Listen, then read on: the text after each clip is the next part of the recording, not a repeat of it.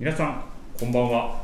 ベリーショーティーみたいです、えー今夜はギターの音のとギターの音とともにスタートしましたが私が、えー、とギターを弾いているということはなんとなく想像できる方も多いんじゃないかなと思いますが今日はあそういえば、えー、とちょうどギターを始めて1年が経過したんですけれども、えーなんとなしに弾けるようになってきたとともに苦手だったバレエコードが少し音が鳴るようになってきましたので、えー毎晩毎晩練習するのがちょっと楽しみになってきた今日この頃です。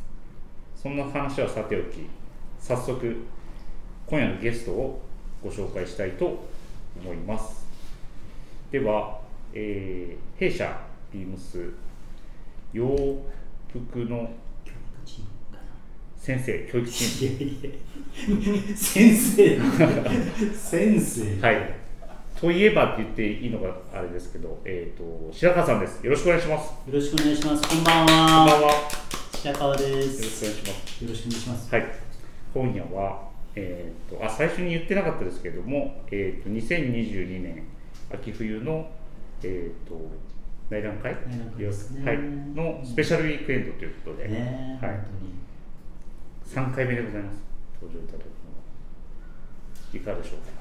当に3回目でした？3回目です。あのラジオ自体は3回目ですね。はトークショーを合わせるとって考えたらなんか、このメンバーで話すことが割と多くなってきたなっていう、い。感じですねめちゃくちゃ嬉しいですけどレギュラー、レギュラーはいになりつつあるのかなと思って、もうレギュラーです。もうこれはもう間違いなく。本当？あはい。りがとうござます。ないので次回以降もこれはあると思っていただけると非常にありがたいので。あのお声掛けされると断る言葉は見つからないので、あありがとうございます。感謝の気持ちでいっぱいでございます。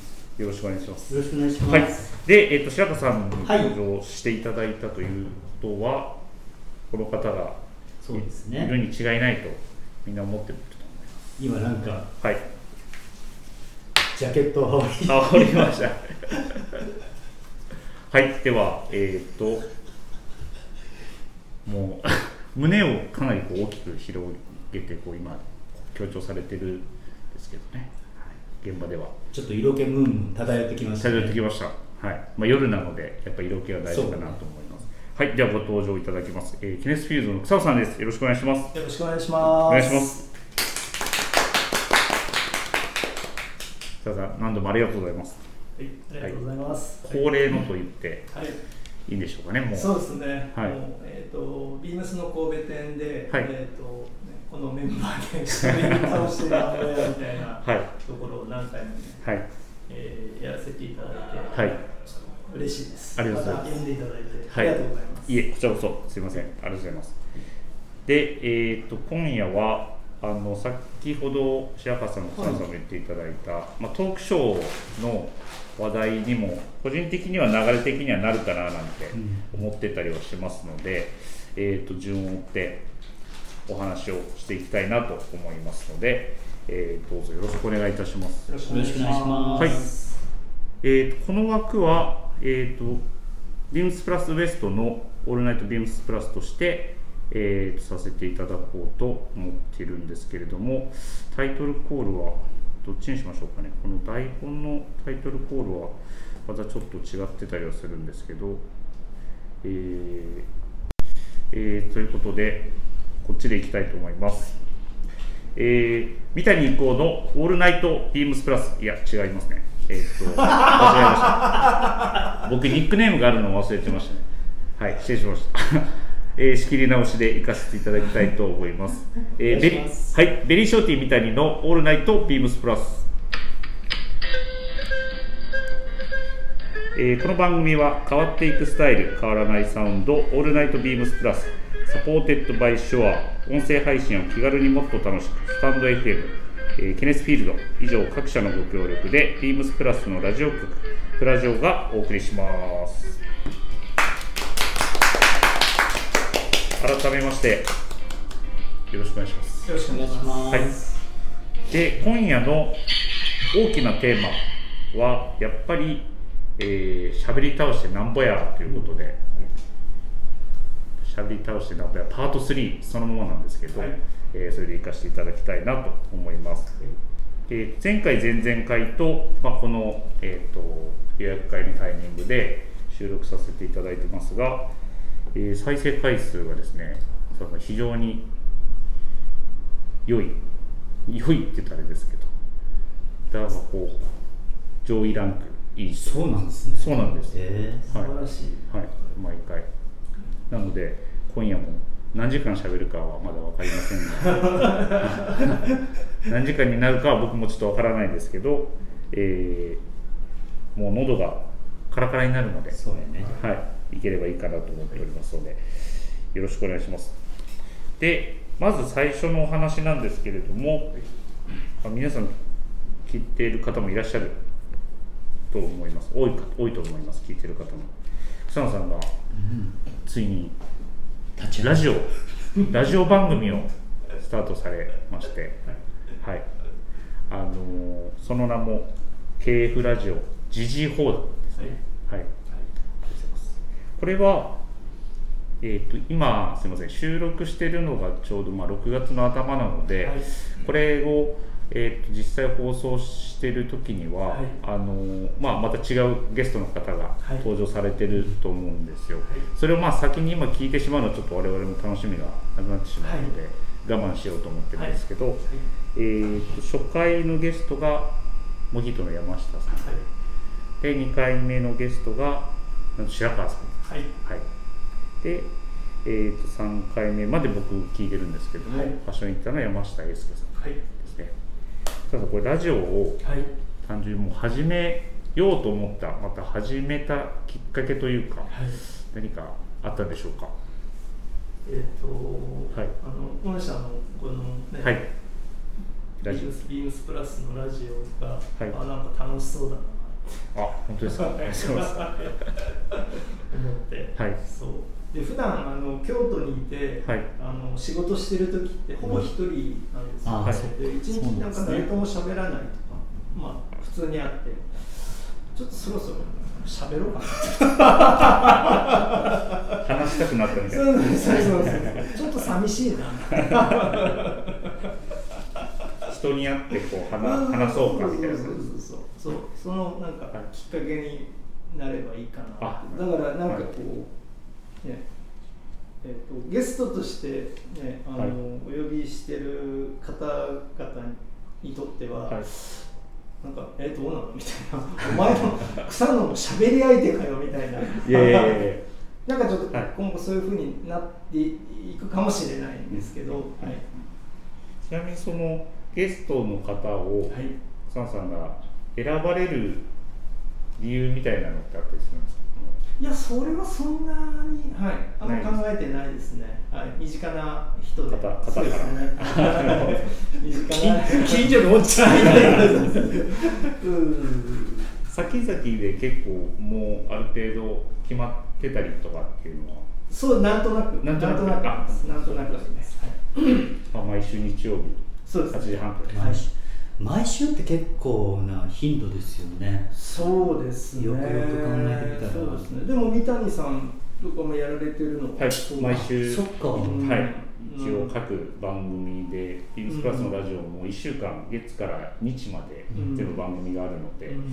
それでやらせてはいただいて、うん。はまあまあ、でも、いはい、やっぱ楽しいでしょ、三谷さんも。ではい。あのそのやってる最中は非常にまあ今もですけどその喋ることうんは、やってる最中は楽しいけど。やってる最中はっていうその それはちょっと語弊がありますやってる最中も楽しい楽しい。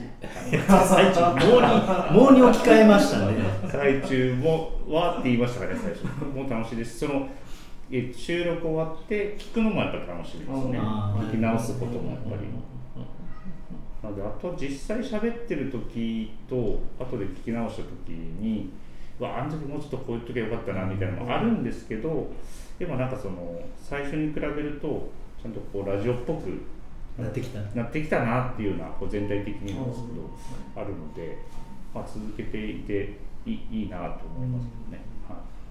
そう。であの三谷さんからあの今回のラジオのシナリオシナリオっぽいのがまあ来ててはい。実際放送してみての感想みたいな、あはい。これから聞かれるはずなんですけど先に言っちゃうと、先に言っちゃいますか。はい。先に言っちゃうと、はい。やっぱゲストであの話すのとあの聞き手、はい。あもう全然違うな。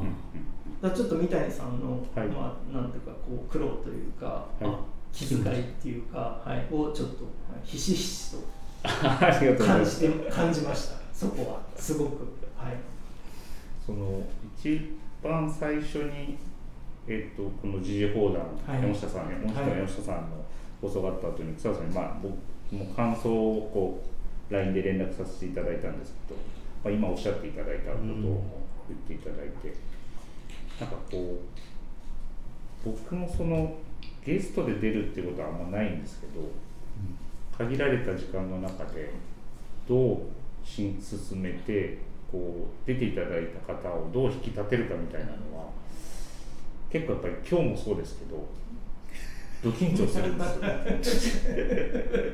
はでもオープニングのギタい、はい、ー良かったんじゃないですか？あああれですね。あのちょっとき緊張前よりはうん緊張せずに多分指が動いたと思うので、うん。まだ聞けたんじゃないかなと。いよいよいいよトップガンのテーマでしょいえ違います。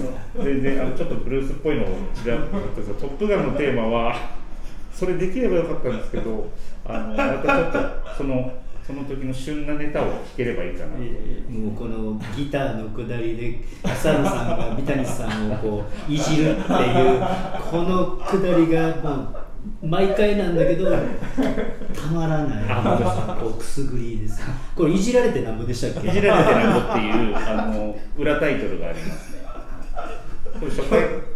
本当うまいうまいうまい。まくなった。うまくま前回去年、はい。前回去年でしたっけ、そうえーはい12月。あの時と全然違う、そうですね、うん。あの一応そのやっぱりめっちゃ上手くなったやんっていうのを思ってもらいたいなと思って、あの毎晩、あのちょっとだけでも練習するようにしてすごい。す。ごいはい、次回半年後はもうちょっとまた「トップガン」が弾けるかもしれないんで。その頃だったら違うこと違う曲を言われると思うけど。あのでもあひょっとしたらミッションインポッシブル。えあ。まだかなまだか。まだか、はい、映画ネタで前回あれでしたもんね007でしたから。そうですそう。だその流れをそうでしたね。その流れをちゃんと、はい、考えながら。いやるそんなか軽い感じじゃなくてはい、ちょっとしっとりしたはい。そうですね。ビームスプラス感が出るやつがいいですそういうやつがいいいいかと、はい。はい。思います、はいかしこまりました、はい。えっ、と白川さんははい。あの時事放談にはい2回目のゲストとして 参加されて。はい。は、えー、とフィッシングベストハンティングジャケットのお話。ですよね、はい。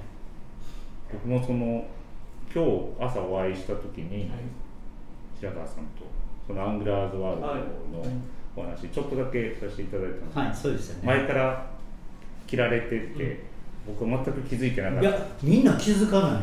えだわかんない。知らない人んどこかにこうロゴが入ってるわけでもなく、はいオリネームでこうあのマークがどこかに見えてるわけでもないんで、はい。多分わからないと思うんですよ。ちょっとこうあの高密度の、はい。えっ、となんだしっかりした生地のハンあ、えー、とフィッシングベストはい。なんだなうんうん。っていうふうにきっと思っているぐらいだと思うんですよ。僕も言わないし。これハンティングワールドだなとかってそんなん言わへん。そんな自慢げにはいやあの時ははいたまたま、えっとギャラ草野さん、まあ、この後出ますけど、はい。きっと。ギャラリーに伺った時に草野さんハンティングワールドを今手がけてらっしゃるっていうか、はい。のでやっぱり一度見てみ見てもらいたいなっていうのであの初めて行った時にはい。それを着ていったんですよ、でその時のやっぱりあのやっぱり草野さんのこうあの反応がはい。なんかあのうわ分かる人には分かってくれてよかったっていうのが逆に言うと僕よりもそのあこれは何年代にうん。この時期しか作られていないこのはい。商標もはい。今は実は使えなくてっていうようなお話を聞くとはい。なおさらあのなんだろうか愛着が湧くそうですね、まあ、持っててよかったなと思いますしね。う。ん確かに、はいっていうやっぱり物ってなんかこうその物がいいとか悪いとかっていうよりもそういうなんかこうストーリーがやっぱりあって共有できるのがちょっとやっぱりそのものはい。としてのギアもそうだけどあの良さなのかなとは思ったりするところがあるんですよね。うん。今日あの後あの橋橋本さんはいからあのラジオ楽しみにしてますっつって橋本さんもあのハンティングワールドのベスト。はい。お持ちなんですね。のの写真があ送られてきた。送うん、送っていてもらって。おっつって。それも今日朝実は言ったんですではい。橋本さんから、うんあのえっと僕にもあ久々にはい。あのラジオを聞いて、はいはいはい。久々にこのベスト引っ張り出してきましたはいって言って、来てあのあそんなん持ってんねやとう思って、ん。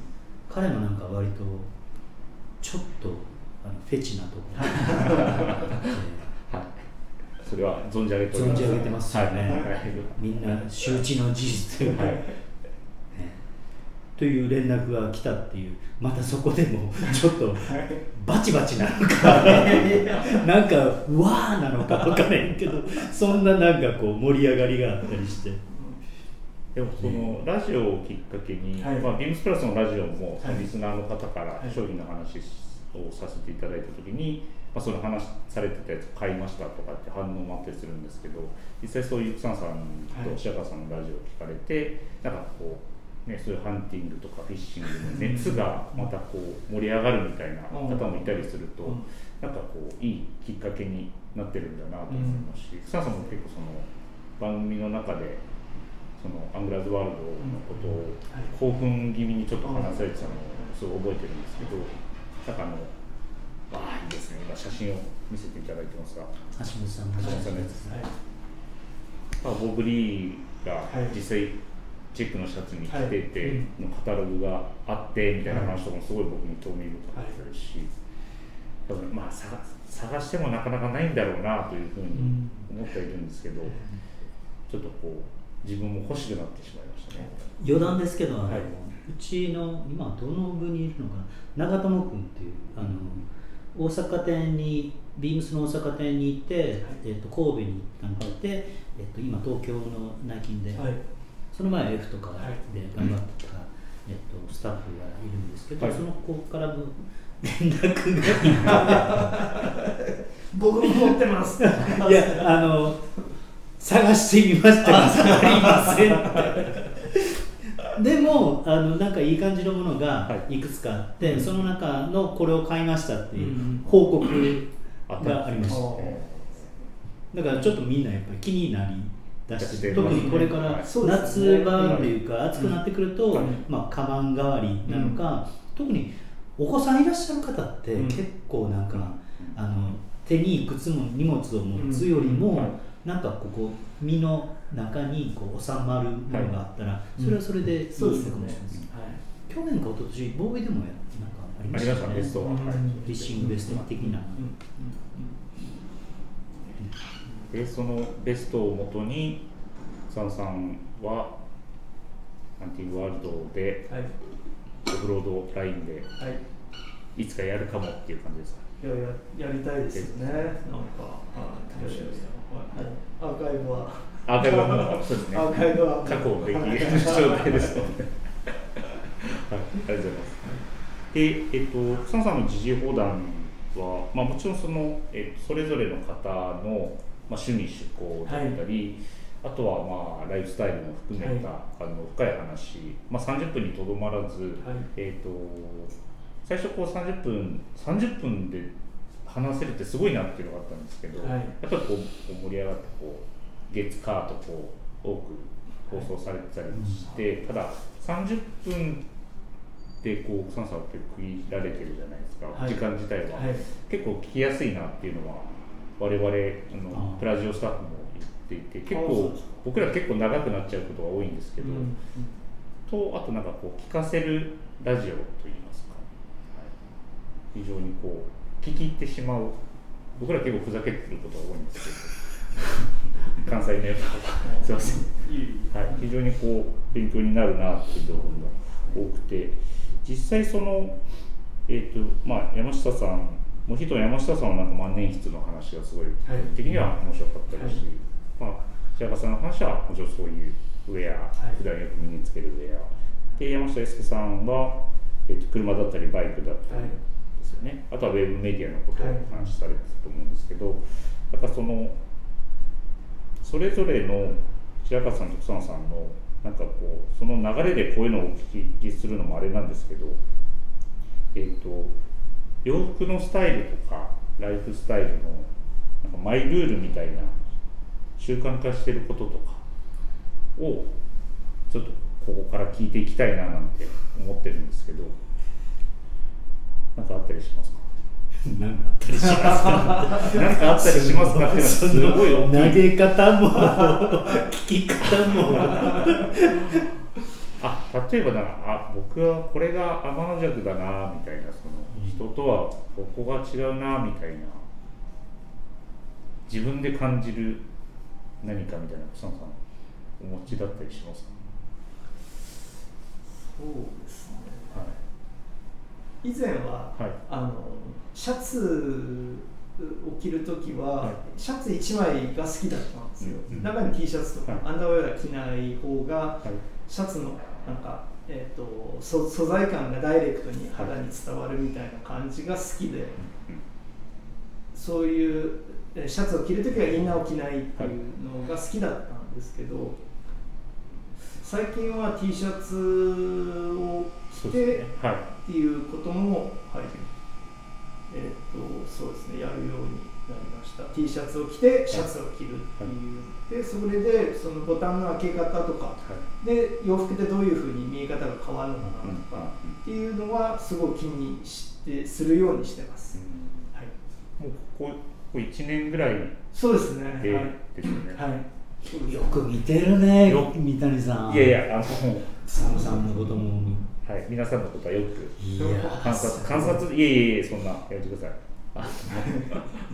確かに草野さんおっしゃる通りその草野さんがこう白いネック詰まったこうクルーネック T シャツを着てるところをヘンリーネックのイメージがすごい持っていたんですけどあまりこう見たことがなかったのでこれはちょっと言葉的に失礼かもしれないですけど、まあ、新鮮なと言いますか、はい、勉強ありましたねそのうん。そうするとこう例えば、えっと、ちょっとザラザラしたざっくりしたい。T シャツの上にすごいファインな素材の、例えば100層だ120層だっていうシャツを合わせてみるとやっぱ違和感なんですよね、うん見た目にも。肌触りもなんかちょっとはい。ちょっと違うなみたいな。あそうすると T シャツはあもっとちょっとファインゲージのはい。ちょっとね、シルクタッチのうん。T シャツとかでもいいのかなとか、はい。なんかそういうのは、はい、最近よく考えます。はい。うん。全くすみません。僕全く考えてませんね。はい。同じ T シャツばっか着てしまって。それを聞いて それを話を聞いてちょっとドッドキッとしてしまいました。確かにそうですね。どうでしょう白川さん。なんか僕はなんかあんまりあんまりないというか、はい。一応、まあ、気にはしてるのは、まあ、毎シーズン毎シーズントレンドっていうのがあって、えっと、僕たちの業界はそれを意識しないとなかなか、えっと、それをうまくお客様に伝えれなかったりとかはすることもあるし次の提案もできづらいので、はい。一応その辺そのあたりのシーズンテーマというかシーズンのトレンドみたいなものは気にはするんですけど、はい。ちょっとあえてあの、まあ、先にっていう言い方するとなんかちょっと偉そうな感じですけど、はい。ちょっと外れたあのアイテムを、まあ、そういうのも着るアイテムだったりとか色カラーも着るけども、はい。ちょっと違ったものも、えっと、自分の中で着てみるっていうそのなんかなんだろうか。例えば、はい。ストライプのシャツ今三谷さん着てるじゃないですか、じゃあみんなあストライプいいよねって思うし、はい。あ自分もストライプ買おうと思っているとすれば、はい。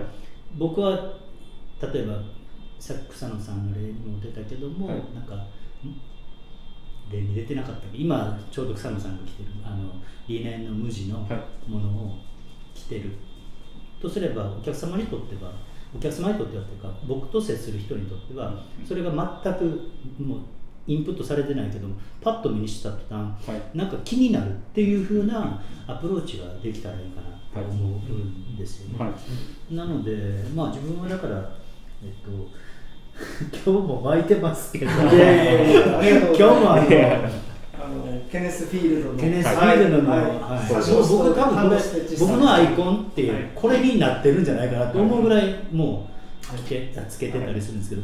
あのでも巻いてる人がやっぱり多くなってきた時は実は全然巻かなかったりしたあんですよね。はいで今ちょっとまあ収まってうちの店頭見ててもはい。巻く巻き物が少ない。まあドレスの方はちょっとまだ多いかもしれないけども、巻き物特に春夏冬場のマフラーとかではなくて、うん。違うシーズンだったらやっぱりちょっと巻いてみようかなと思ったりとか、でごくごく他のアイテムはシンプルに、はい。今日も普通の僕のリバイシンの T シャツにまあこういう草草野さんのこのね アイテムケネスのアイテムがこういう演出にちょうどいいんですよね。ちょっと持ち上げてなみたいな。新しいタイトル持ち上げてなであとはごめんなさい。これちょっと天の弱なんですけど、あのこうやって草野さんとお会いする機会がこ最近ちょっと増えてはい。きてるなって自分でも思っててあえて草野さんのところの相手もあまりびっちり着込まないようにしてるんです会う時は。でも今日はあの何でしたっけ？えーセレモニートラブセレモニートラブルはいとかも、えっとこれ多分うちのスタッフもあんまり見て見た見た記憶がない柄なのかもしれないですけど。まあまああの今日はすごいあのこれを着たいなっていうこれを履きたいなっていうことから始まっているので、うん。なんかちょっと答えにはなってないんですけどあのちょっと人とは違うことはい。あの意地になって もうあのいやそれ流行っててみんなみんなが例えば、はい。あのある色のボトムとか、はい。ある色のトップスを、うん。あとフットボール T シャツを着てるとか、はい。だったらフットボール T シャツは着るかもしれないけどちょっとあなたたちの着てるのとは違う。うん違いますよとか、はい。その色はあのみんな人気があるっていうの分かっているけども、はい。それはあえて着ませんよとか、はい。なんかそういうふうなちょっとなんかね本当根性曲がってるんですよね。いやいやいやいや。あでもね、はい。あの僕もその白川さん、ねはい。おっしゃる通りで、はい。やっぱ僕らってやっぱお客様に対しては、はやっぱある意味スタイリングサンプルってで、えーあった方がいいかなはいと思ってて、だからねなんか好きな服を好きに着るのはまあ基本基本っていうか、はい。そっちの方がまあ絶対楽しいと思うんだけど、はい。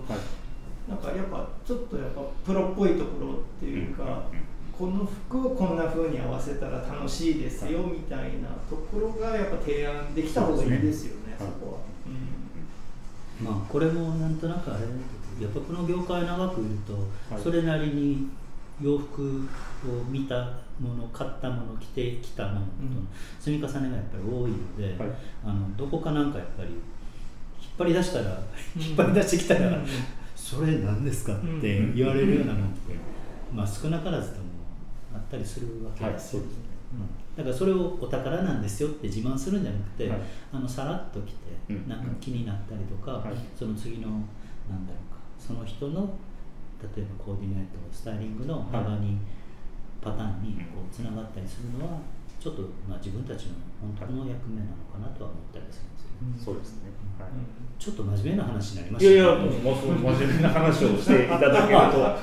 そうなんですね。あ、はい。い、いじってなんぼじゃなかったもう、た、ちょ、時折そういうのを出していただいて。やっぱり、あの、この回も聞かせるラジオにしていきたいなと思いますので。はい、もう、お二人に真剣に話していただけて、非常にありがたいです。いやいやもう、きょ今日大体もうこれで話のはい。あれは終わりっていうことで終了ですか、いえいえ、また、えっと、あと、予定としてあと二つほどお題がありいやだいぶだいぶいい話したよ。いやここで終わらないとあとどうなるか分からへんよ大丈夫です。その、これからもいい話は続きますね。はい。ここで終わらせたくありません。ここここからが、はい。あのあれですよね。ここからがいよ。い。よっていう感じなんですけど、はい。あのでもそのシアさんが草野さんの知事放題に出られた時に、はい。えっとマスランドのフィッシングジャケットまた戻しました。ねでもあれ記憶をたどるとなんですけど、あれはもうそもそもそのお二人がそのさ帰り際にこうあー ってなってるのを僕鮮明に覚えてるんですけど、あれはあのしゃべり倒してなんぼやのトークショーの第1回目の時そうですね。うん。はいその時の記憶がですねでしかも私あのガチガチ緊張の状態で司会をさせていただいたんですけど、はい。その記憶も蘇りまして、うん。あのなんかそういうきものだけじゃなくてあったことが返ってくるのそうですね。シーンをは思い出したりとかするっていうこうはい、映像じゃなくてこう話お話を聞きながら頭の中で映像をフラッシュバックするっていうのはなんかすごい楽しかったですね、本当に。いいジャケットでした。ねかっこいいジャケットです。あれは、はいあれはやっぱり名品の一つですよね。そうですね。そう思います。すごいデザイン性が高いし、はい。フロントのあの切り替えになったあのポケットのデザインがやっぱ特徴的ですよね、はい。はい欲しいです、はい、最近最近見ないですね。最近見ないです全く、ね。あのたたまになんかその古着屋さんであったりしても、なかなか高価な高価なって言ったらあれですけどお値段もしますねやっぱり、はい。ね。マスランドとかヒンソンとかがは結構もう高価になってますもんね、うんなのでまあそういうものは大事にしたいなと。そうですね、はい、大事大事に来て、はい。まあなんかねサイズが合わなくなった時に、ね、あの次の人にそうですね。バトンタッチするみたいはい。なことでまはたその服がずっとね生き続けていくみたいなところもねはい。この間あの白川さんにもねラジオの時に、はい。話して、ねした。はい。い、ただいて本当そうだなと思いますね、だからやっぱそのかか価値っていうよりもなんかし、そのねはい。心の豊かさみたいなところ、うんそういう継続して着ていくとか、はい。タンス一時期はタンスの肥やしであったけれども、はい。何年後にはまたそれをこう取り出して、うん。こう今の服と合わせていくみたいなところっていうのはすごいいいですよね、はい。なんかそういう服がいっぱいあった方が、そうですね。ね、楽しいかなっていう、いはいろんなこう、うん。その場の白川さんもおっしゃってた、うん。流行りだけじゃなくて、うん。自分らしさもうん。もちろん出ると思います。し、はい、あれですよねそのエディターの山下英介さんもその、はい。断捨離みたいなこううん世の中になってますけど、うん。まあ、ゴミに囲まれてた方がみたいなうん。ことも、ゴミにって言ったらそう その物に溢れた、うんうんはい、中でこういた方がみたいな話もされてましたし、ね。うんはい、それになんか通ずるなっていうふうにはい。うん。思いますね。またなんか素敵な話しちゃったんでこの辺で終わりましょうかもしれません。今日はえらいあの巻こうとしてますね。え？喋り倒してなんぼやなんでまだ倒せてない気がしますね。本当ですか？はい。いや僕ら、あの尺が30分以上話すとカラータイムになり始めてちょっとくたびれてくるんで。それははいあの存じ上げておりますが、一応今まだえっ、と33分なので、ももう？うはい。もうもう33 33分分ですね。経過しました。はい。まだまだ多分あとこの3倍ぐらい。はみんな期待してい。ると思い。ますので、はい。このまま続けてまい。りたい。と思うんですけども、はい。えーっとこの、まあ、ラジオは、えー2022年秋冬の、えーあっとーそうですねはい、あのお話をしない。とダメしない。とダメって言うとあれですけれども、なので、えーやっぱりこう草野さんさんそうですね、はい、聞いておきたいのは、ねえー2020年22年秋冬のまずはケネスフィールドとの別注ビームスターズの別注アイテム。すごい。です。はい。はい。で今回は、えーとまずイージーパンツはい。の、えーチェックのレッドはいですね、はい。前回はブルーをはい。別注させていただいてこうまあうちの場合は冷める金子もあはい履いてますけれども、はい。こういう感じですね。これのな。これのレッドが登場します。はい。はい。これサンさんあのイージーパンツは、はサンさんもこう長くえっ、と各シーズンのラインナップにはい。こう加えられてるんですけど、はい。サンさんにとってイージーパンツってただその自分のコレクションの中での立ち位置みたいなのとかってあったりしますか、こんなはい。そんなあのがっかりしないでください。た立ち位置はないです、ないです。立ち位置はないんですけど、はい。立ち位置はないんですけど、あのー前回は、えーネイビーブルーはい。に白いチェック地があって、今回は赤ベースで、はい。えー、と白とか確かグレーのチェック地なんですけど、両方とももともとなんかこうアメリカのビッグマックとかであるネルシャツの色柄をベースにはしてるんですよ。はい。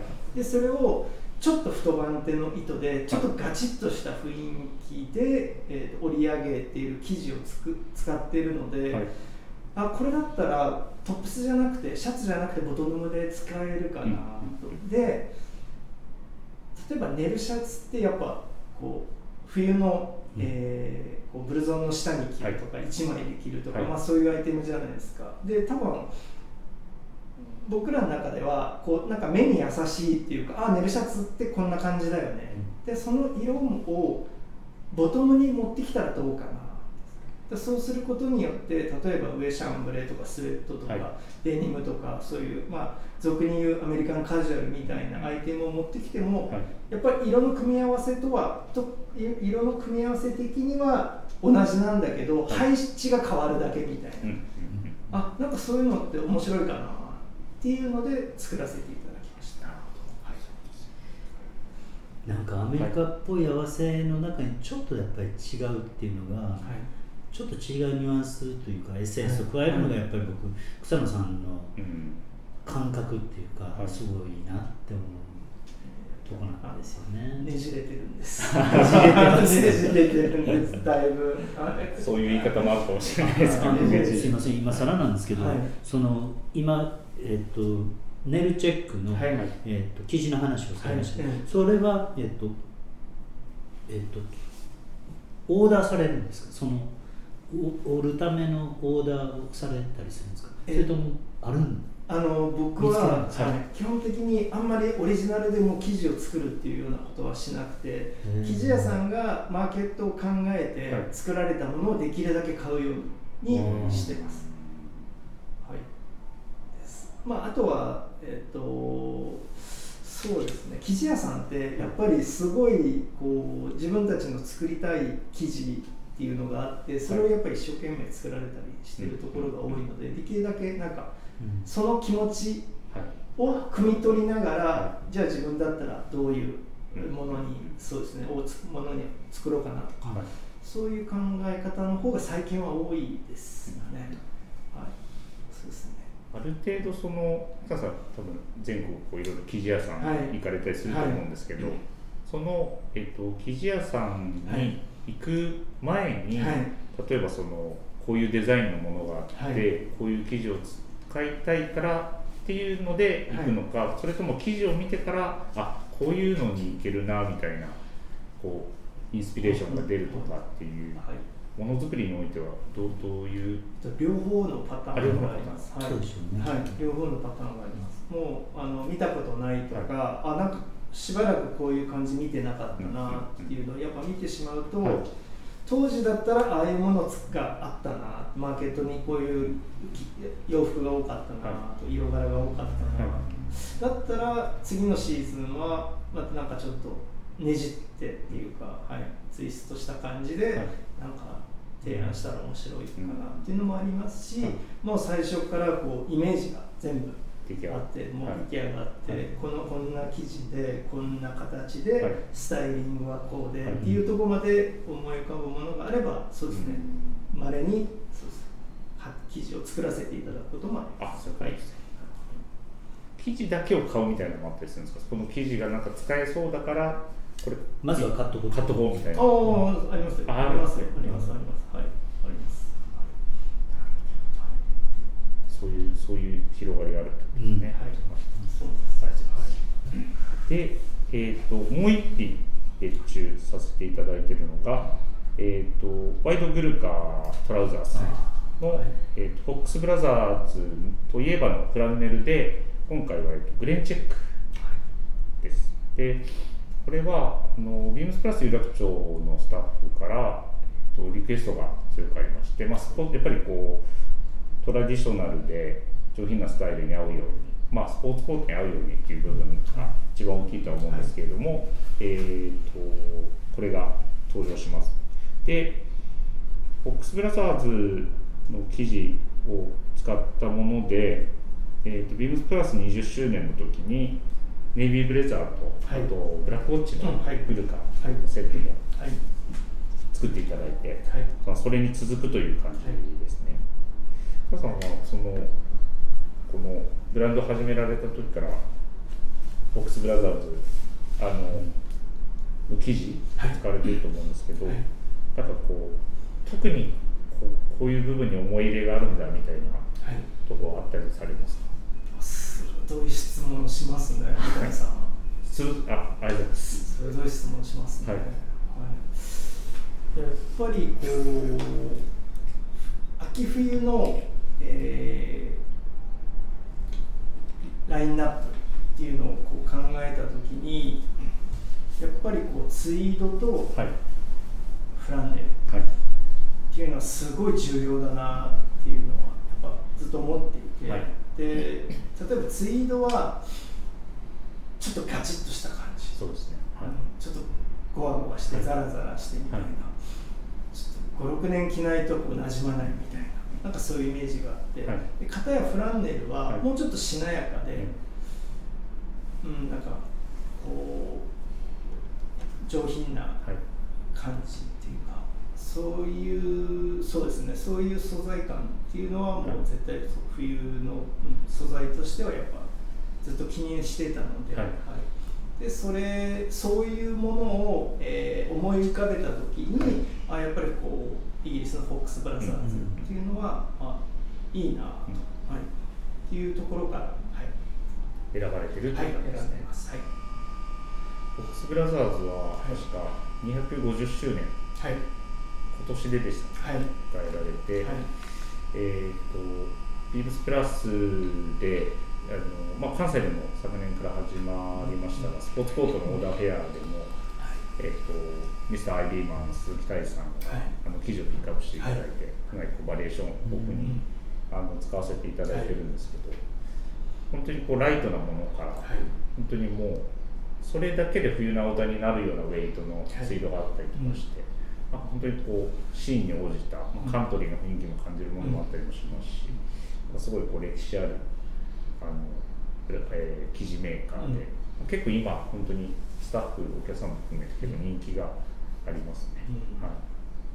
決して、はいあの安いものではないんですけど、はい。ちょあのフォックスブラザーズ社にはもうねあの過去にサッカー登ってすごいアーカイブが残ってて、うん。そういうものをちゃんと丁寧に、はいい現代にこう蘇らせるみたいなことをやっぱやられてるので、はい。そういう意味ではやっぱすごいこう信頼のおける、うん。うん。あの生地ブランドだなっていう思ってます。はい。そうですね。まあ、今後も、あ、草さんあれですよね、あのグレーの、はい。えー、とヘリモンツイードはい。はもう本当に、えーブランド創設時からずっとスポーツコートとはいイルカトラウザースははい。扱われてます、そうですね、はい。フランネルもずっとあフランネルも、はい、そうですね。はい。はい。であの今回、はい。えっとビームスプラスからのその別注依頼でその、えーフランネルのグレンチェックっはい。ていうお題があって、はい。今あの本当記事作ってると思いますあそれそれ。絶賛絶賛旗織り中だと思います。ガチャンガチャンガチャンガチャン言いながら。ガチャンガチャンガチャンガチャン言いながらはい作ってると思いますはい。楽しみですね仕上がりは、はいフォックスブラザーズは何かこうシャツなんか急に振るとあれですけどまあビームスのそのクロージン F だったりとかそういうところでもこう何かしらあったりとかあるかもしれないですけどなんか厳しい質問ですね。いやあのそうです僕ちょっと今迷いながら質問したんですけど。いや白川さんの眼鏡の奥で目が超三谷さん今それ俺に振るみたいな。あのはい表情でちょっと。いや僕はいごめんなさいあの一時まああのビームスのななんですかね。はいえっと、複合店の時にドレスもみあの担当してたりとか、まあ、販売したりとかしてたのでそのいろんな、えっと、生地メーカーのものを見てきましたけど、まあ、特にあのここをグッてあのこのブランドというかこのあの生地をっていうのはあんまりなかったんですけど、うん。スブラザーズっていうとやっぱりフランネルっていうイメージがずっとやっぱりあって、それも上質の。であのロロピアーナとかのようなああいうこうツヤツヤっぽいっていうかなんかこう、はい。イタリアのこう上品なっていうよりも本当にあの伝統的なそのなちょっと武骨さもあったりとか、そういったものの生地っていうイメージがすごく強い印象があって、はい。で今それをこう思い返しながら、まあ、草野さんの話もお聞きしてて、グレンチェック楽しみだなって。楽しみですね。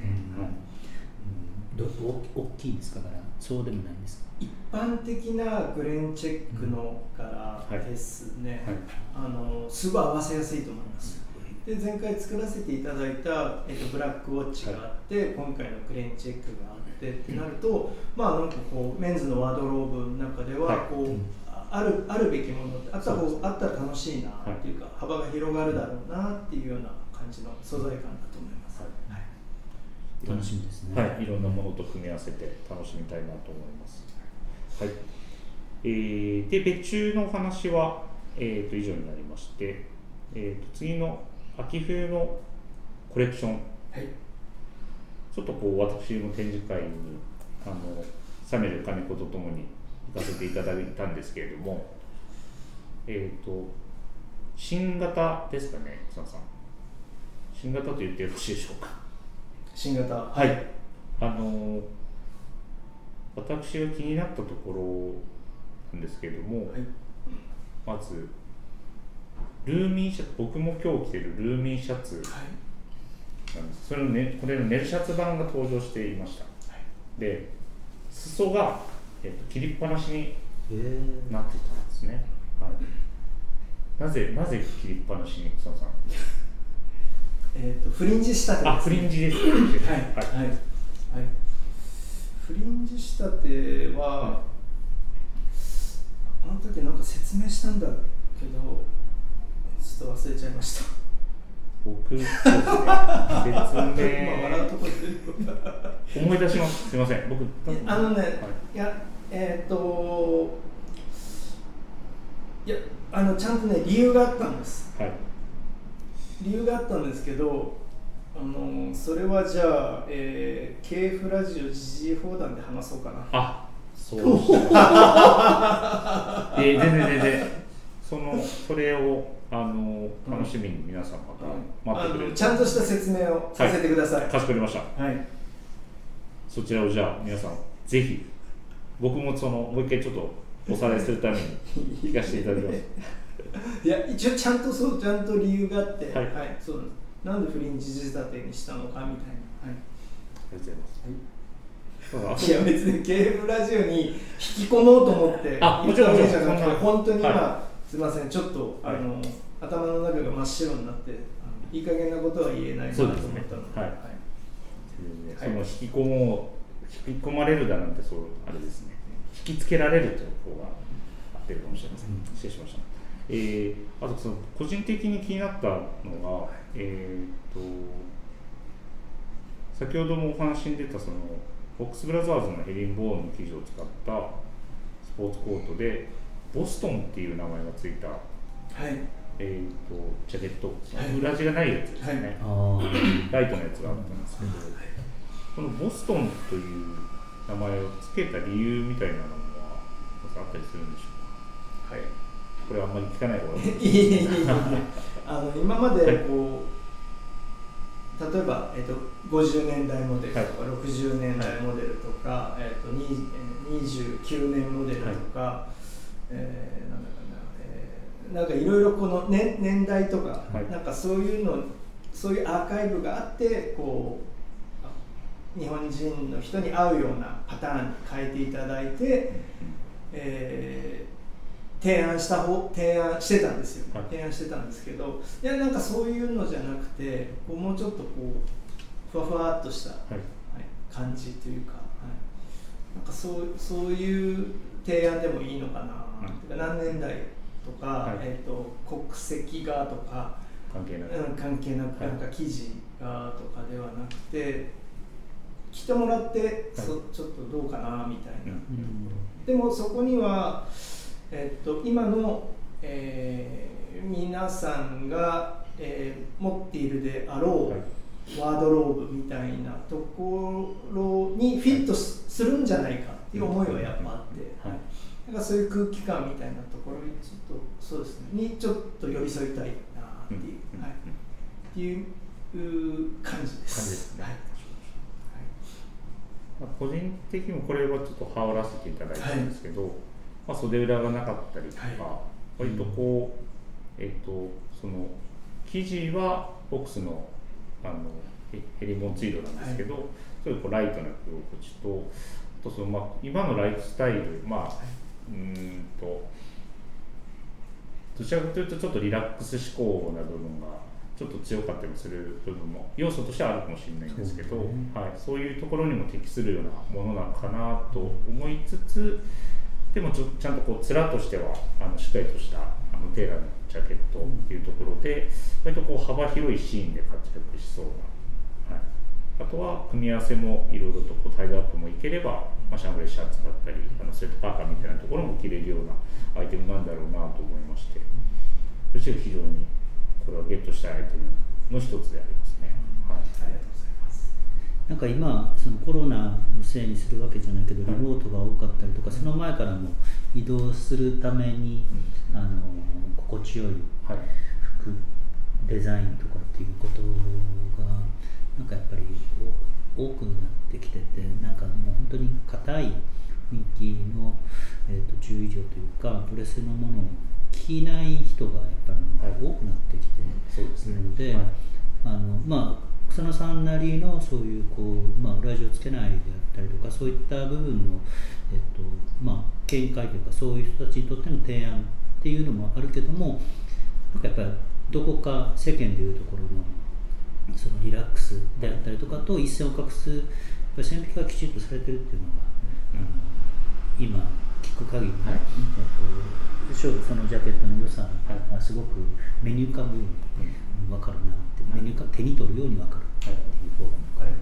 ます。ぜひこう入荷した際は原田さんの店頭でぜひあもうぜはいひ声かけ、い、つもなんかね、はい。僕見たいと思ってるのが店頭に並ぶことなくないないね。ないって言うとあれなんですけれども。人気がねそうですね。本当に。ファンが多くて、ご予約をたくさん受けたまわりして並ばないアイテムもあったりもしますので、はい、これはあの入ればご連絡します。あの変な力を加えない。あのそういうはい。そういうのは求めてます、はい、やらないです、そういう変なことはやらないです。はい、ありがとうございます。で、時間が、えー、1時間ちょっと1時今間です。53分でございます。この倍いけると思って、そのまま、倍 倍？えーつもう一個お題がありますので、はいそちらに行きたいと思いますが、えー、草さんの新しく始められた今年からですね、えー、フォートギャラリー神戸のお話をしたいと思います。はい。えーこちらは僕も、えー、と行かせていただきましたけれども神戸のあのフォートタワー近くの倉庫街と言っていいんですかね、はい、そちらで開設されたものになるんですけれどもちょっとこう初めてお伺いした時は結構びびっくりしたという。お おっていう感じで拉致されんじゃないか。いやいやいやいや。拉致監禁されるとは思ってないんですけれどもあのこの場所を選んだ理由みたいなところってあったりするんでしょうか？あのーあの場所はたまたまあの取引先様との、まあちょっと話の中でそうですね。たまたまなんか、はい。いい、でで出てきたというかあそうですね。はい。はい。その、えっと、場所の、えっとが出てきた経緯はそういうことかもしれないんですけど、その愛のギャラリー自体をはい。やろうというその構想みたいなところはもういいつぐらいからお持ちだったんでしょうか？いやーどうだろう。場所が決まってからですね。あなるほど場所が決まってからです、はい、場所が決まって、あじゃああこのスペースをどういうふうにこう活かせばはい面白いのかなっていうところからです始まった感じねですね、この場所白川さんも行かれたと思うんですけど、はい。どあの辺り自体のイメイメージみたいなのとはもともとこうなんかあったりされました？あの今はなんかもうメリケンパークとか、い。あのまあほよりこう海に近いっていうか港に近い水に近いはいところに関してはもう観光地化されているはい。スポットとしてね、もうあの認知されているので、はい。今や水族館、えっと月の飲食フードコートができたりとか、まあ、今ポートタワーも改ほ改装中改装というのかなうん中だったりとか、えっと、そういうインスタ映えするようなスポットがはい。あったりとかっていうので、まあ、神戸市自体が、まあそこに求めているものっていうのはだいぶこうあの力の入り方が変わってきたなっていう反面もともとメリケンパークって呼ばれる、メリケン鳩場はい。なので、えー、と本当は船船がついてはい。で貨物がついてそこに、えー、とメリケンのあのあの広場のところに貨物のあのコンテナみたいなのが並びでその周辺にそれを収める倉庫砂漠倉庫があったりとか、っていうのが、えー、と成り立ちだと思うんです。で特に今残ってる上屋倉庫っていうところに関しては、えっと、きちんとそこをまだ残っていて使い使い方を今いろいろ考えてらっしゃって、えっと、別の上屋倉庫の棟では、えっと、バーがあったりとかしてて、あと自分たちが割と覚えているのは上屋倉庫っていうはい。上屋劇場っていう劇場があったんですよ。うん。あの震災後かなはい。今は多分見る限りもうなくなっているので別のものに変わってるみたいなんですけど、えっと、そこはちょうどチキンジョージとかが震災でもう営業できなくなったりとかしていて、えっと、しとか建て替えるか。なんかその辺のなんかあのいろいろなこうしがらみがあって、まあ、あそこでそこで、えっと、ライブだったりとか、あとそういうイベントだったりとかするっていうので、あの自分は何度かあの来たことがうんあの辺に行はい。くことがあったので、あのすごく馴染みはあるんですけど、まあでもいまだに、ね、あのその上の境町なんかもそういうあえっ、となんだ明石大橋ができる前は、はえー、と淡路島四国を、えー、と兵庫県神戸のあの港から行ったり来たりする、えー、と運搬船の運搬会社の事務所だったりとかがもういっぱいだったんですよね輸入とか。まあす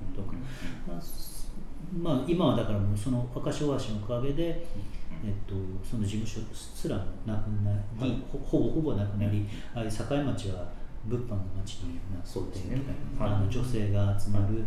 ちょっとナチュラル系の、まあちょっとだいぶそれも変わりましたけどね。はい。ででもやっぱりそれでも今空きのスペースがああるっていうことで、はい。ちょっと話をそれるかもしれないですけどやっぱりああいうギャラリーとかあのその物を買うためにあの街に行くではなくて、あの街並みをこうあの維持しながら、はい。えーっとそういうこうなんていうのかな文化的なっていう言い方するとめちゃくちゃおっちゃんみたいになるけどあのやっぱりそういう場所もはい。やっぱ必要だと思うんですよね。全く街に街と違う街の成り立ちと違うようなものを並べる並べるというかそういう店が増えるじゃなくて、あのそういう街並みを楽しみながら、はい。景観を楽しみながら、えっとまあ、海辺に出たりとか、うんまあ、中華街まで上がって、はい食事をしたりとか、はい。っていうなんかやっぱり神戸の楽しみ方をやっぱり本当は続けていくためには、い。えっと、やっぱり目的を持って、えっと、ああいうアーケードでもない商業施設でもないはい。エリアに行くっていうことを作らなきゃいけないんだろうなと。そのためには、えっと、ギャラリー草野さんのギャラリーっていうのは、はい。ちょっとやっぱりあのと限定興味のある人というか限定されるかもしれないけども、あのすごいいい役割でいい使い方だなと思ったりするんですよね。で僕の知り合いも最近、えっと、1回洋服屋で2回カフェをやってたんですけど、そこをもう2回カフェを辞めて、えっと、1年カフェを閉めて1年ぐらいしてからいこの間ギャラリーにして、結構面白かったです。る、やってることが、まあ大きなギャラリーでもないし、まあいろんな八重かのポップアップショップをやったりとか、なんかいろんな使い方をされる、これからもされるみたいな、ちょうど多分スタートは草野さんの、えーと、ポートギャラリー神戸よりもちょっと後だと思うんですよ。だからそういうところが、まあ、どんどんそれを目的に、はい、あのあの町へ行く人が、うんはい、まあ、増えたらいいかなと、うん、なんか、はい、神戸ってやっぱりその別にね生まれ育ったわけでもないし、出張等でね、まあ、立ち寄ったりとか、まあそのぐらいの感覚でしかなかったんですけど、やっぱこう港町ってすごいこうなんていうかロマンがあるなって思いますよね、ね、だってあのギャラリーにいると汽笛が聞こえるんですよね、はい、そういうシチュエーションってなかなかないなと思って、うん、なんかそういう意味ではすごいあのやってる僕が一番ひょっとしたら新鮮で楽しんでるのかもしれないですけどね。あと、うん、花火とかも特等席じゃないですかきっと。あそうですね。多分海から打ち上げるんで、きっともう本当におおみたいな感じで。前二階だから前遮るものもそうですし、人も高さが違うし、すごい特等席。ちょっと暑いかもしれない。そうですね。冷暖房がないんです。空調がないんです。空調がないので、はい、えー、とそうですね5月までやらせていただいて、はい。えー、678はお休みで9月後半ぐらいからまたそうですねスタートしたいんですけどね、はい、最初そのご案内を草野さんにいただいた時に 5月から10月まで空いてる理由が全く分かんなかったんですけど 空調が、ね、あの現場に行って、はい、そのお話をされてあなるほどって思いましたね暑くて寒いそうです、はい。ありがとうございます、はい、でもまあ僕もそうですね。あそのあの場所にその何もない状態で行くことはやっぱないですから、大木さんさんがギャラリーをオープンされてもうあの初めて足を踏み入れてたと言っても過言ではないような場所でしたしなんかそのそこから見える景色も新鮮だったので、まあ、ぜひ次は10月ですかねえっとね9月の後半ぐらい後半でしたね、はい。またぜひこう行って皆さん行っていただきたいなと思います。でもなんか、はい、草野さんのギャラリーはちょっとまた異質な感じでみんななんかあのビルを探し当てるにもあの一つハードルがあって、はい、で見つけた上でどっちから入るのっていうのが入り口がそうです、ね、普通は多分ね割とあの国道側から入り口があると思って来る人もいると思うんですけど、はい、それとはまた逆で、はい、で2階階段上がるとここここかな？っていう そうです。ねドキドキしながらドキドキしながら。合ってるのか間違ってるのか分かんないみたいな感じは確かにあります。でもそのハードルを無事超えてきたら、やっぱりあの普通見れないものが見れたりとか、手にできたりとかあとは話ができたりとか、っていうのがやっぱりあのその良さ店とは違う良さなのかなと思ってます、そうですね。もともと境町とかもあのビルの1階に何かがあるというよりもビルの2階とか3階とか上見ながら看板見ながら窓になんかこうサインを見ながら、あんなとこに店ができてるとか何の店やろうとか、上がってみようとかっていうところから結構始まっているエリアだと思うし、まあ、南大阪の南千葉とかも、ひょっとしたらそういうもともと全然違う街で、で1階はそういうできないけども、はい、2階3階のそういう空き部屋だったらまあ安くてあの借りれるとか、はい、まあ、やりたいことできるかなっていう人がやり始めた、はい、そういうなんかこう成り立ちもあるので、あのちょっと楽しいですよね。楽しいですね、看板も出てないですか？そうです。何も言えないもういあのいろいろこう見渡しながら感じ取るしかないなっていうのはありますね。ここかなっていう。そうさんあの空間のはい。そのえっ、と中身といいますか、はい。コンセプトといいますか、はい。っていうのはどのような感じになってるんでしょうか？あのそのギャラリーっていうか、い。ギャラリー、まあ、っていうかギャラリーとか美術館って、はい。あの基本的にはこうなんていうかならえー、とプレッシャーがないっていうか、要要はこう買い物しに行くわけじゃないんで、はい。まあ、見るだけとか、触れるだけとか、はい。で、まあ、済むのかなと思ったんですよね、だからこう情報を得に行くみたいな、は情報に触れ情報と触れ合うための場所みたいな、なんかそういうイメージがあったんですよ、はいまあ、そういうのもあってあの僕は展示をして、はい。えー、と説明をするだけであればひょっとしたらその展示してあるものが洋服であったとしても、はい。こう済むかなってギャラリーっていう言い方で済むかなっていう思いがあったんですよね、ただ実際やってみると、はい。本当は そのおあの来場していただく方にとってはプレッシャーが少ないはずの買い物しなくていいから。ただただ行けばいいっていうか、はい。行ってみ見て、ね、帰れば済むはずのスペースが、はい。僕がいることによってそれがプレッシャーになるんじゃないかっていうのがい。つも感じられる。ちょっと感じてます。だから例えばそれをあの僕が説明をすることを全部カセットテープにはい。収録して 来ていただいたお客さんがカセットをねカセットレコーダーにガチャって入れて、はい。プレイボタンを押すみたいな、はい。そうすると僕の説明が始まるみたいな、あなんかそういうのも面白いかなとかって、はい、思ったりも今はしてます。よくあれですね。美術館とかでこう、はい。QR コード読み取ったら説明が聞けますみたいな。音声サービスですよね。音声サービスはい。うん。なんかで草野さんはそれを、はい。あの壁壁のこういう口部屋から覗いてるっていう。隣でこうマジックミラーにあここのお客さんはどういう反応するのかなみたいな。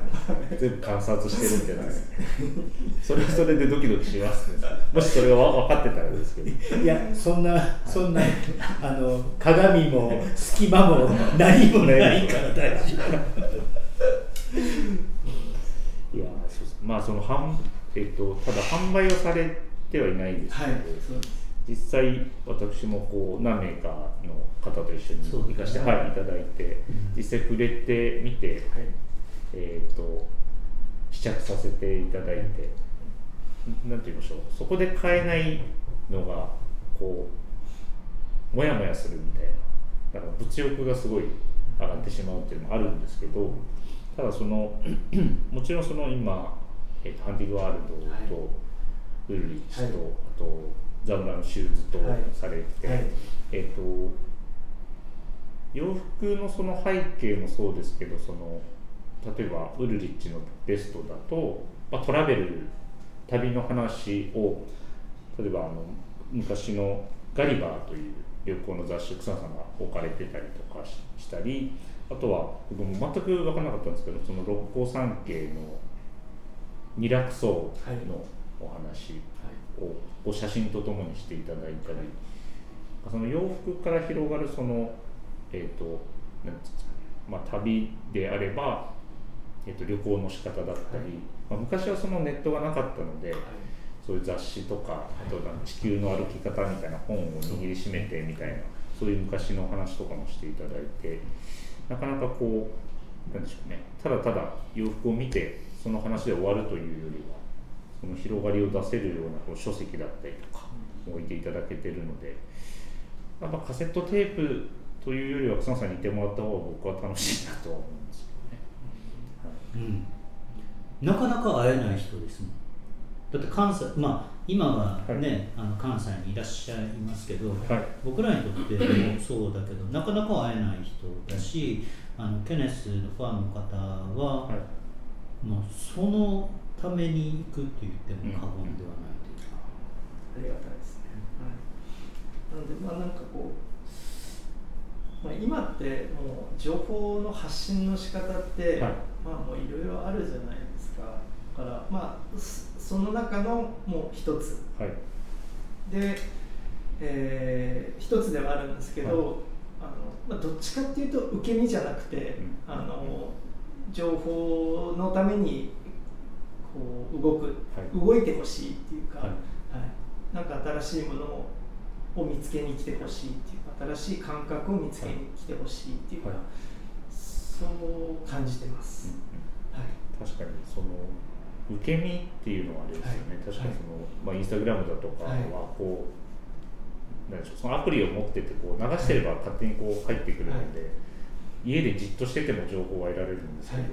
こういうサンさんがやられてるギャラリーとかはその場までこう足を使っていかないとサンさんとも話せないですし見れないですしっていうのはありますよね確かに。なのでなんかその一緒に行ったお客様とかもですけどこんなのは初めてだみたいなお言葉があったり新しい価値観を見出せた体験といいますか。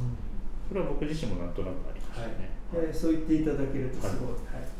ありがたいです。いえいえはいただ今僕がやってることがなんかあのーどどうなのかっていうのは、はい。やっぱ多分来ていただいたお客様が感じて、なんかいただければもういいだけで、はい。なんか正解だなのか不正解なのか、、はいいことなのか悪いことなのかは正直僕にも分かんないです、うんうん。はい。でもまああのなんでしょうこの今年のラインナップは、はい。えー、と草野さんがこう手掛けられた、はい。あと愛用しているものはい。というテーマのもと,、はい。えー、とそのギャラリーの内容が構成されてるんですけれども、はい。それでまあ来年以降ももちろん続くとは思うんですけど、はい来年はまたちょっと中身がこう変わってくる、そうですね。あのーやっぱりこう神戸はい。のギャラ神戸にあるギャラリーっていうことで、まあ、僕はもう絵もゆかりも今までなかった土地なので、やっぱりこう白川さんはい。に紹介していただくローカルのこう、えー例えばアーティストの方とか、はい。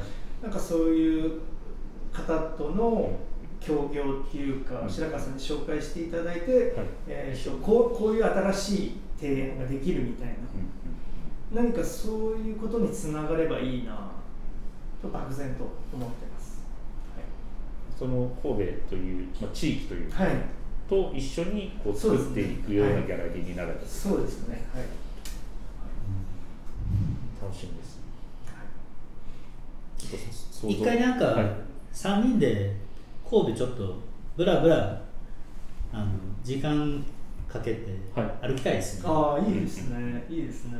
うん。だからその別に洋服屋とかだけではなくて、うん。はい。何気にこう街歩いて、うん。あのその雰囲気とか、うん。あと時期にもよってやっぱり楽しみ方が違ってたりするし、うん。今なんかちょっと暑いエリアが実はあったりして、あの若い子たちがなんかいろんなことをはいし,、し始めてるうん塩屋であったりとか、そうですね、とかはなんかそのシーズンによって面白かったはいりするし、そうですね。